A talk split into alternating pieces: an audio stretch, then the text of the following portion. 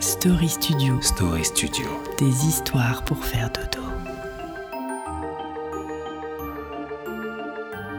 Un marchand de sable très spécial.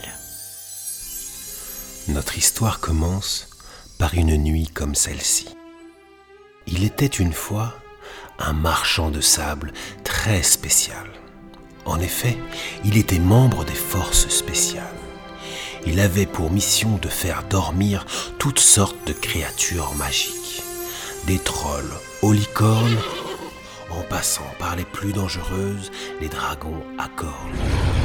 Un jour, suite à un désistement, on lui confia la mission de faire dormir un spécimen édifiant.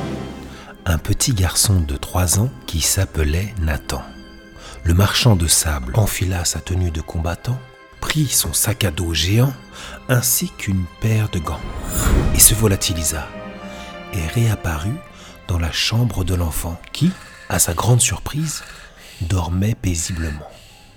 Alors que le marchand de sable préparait sa prochaine mission, Nathan, qui ne dormait pas vraiment, se faufila dans le sac à dos géant du marchand de sable avant que celui-ci ne disparaisse. Et ainsi, il partit à l'aventure. Ils traversèrent l'espace et le temps, des forêts, des montagnes et des champs, et arrivèrent à leur première destination. Le marchand de sable prit une poignée de sable magique et en jeta un peu sur de sublimes licornes qui s'endormirent paisiblement.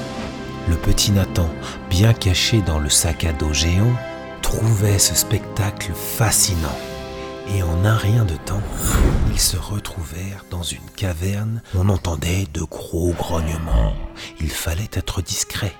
Une poignée de sable magique sur des trolls qui s'effondrèrent sur le sol en ronflant.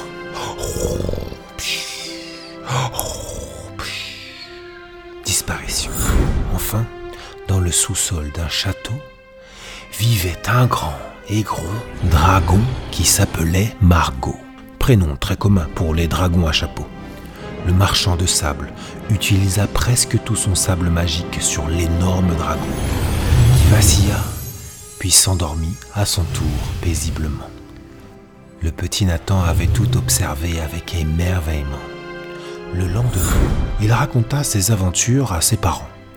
Tu as dû rêver tout cela, mon chéri, dit sa mère en souriant.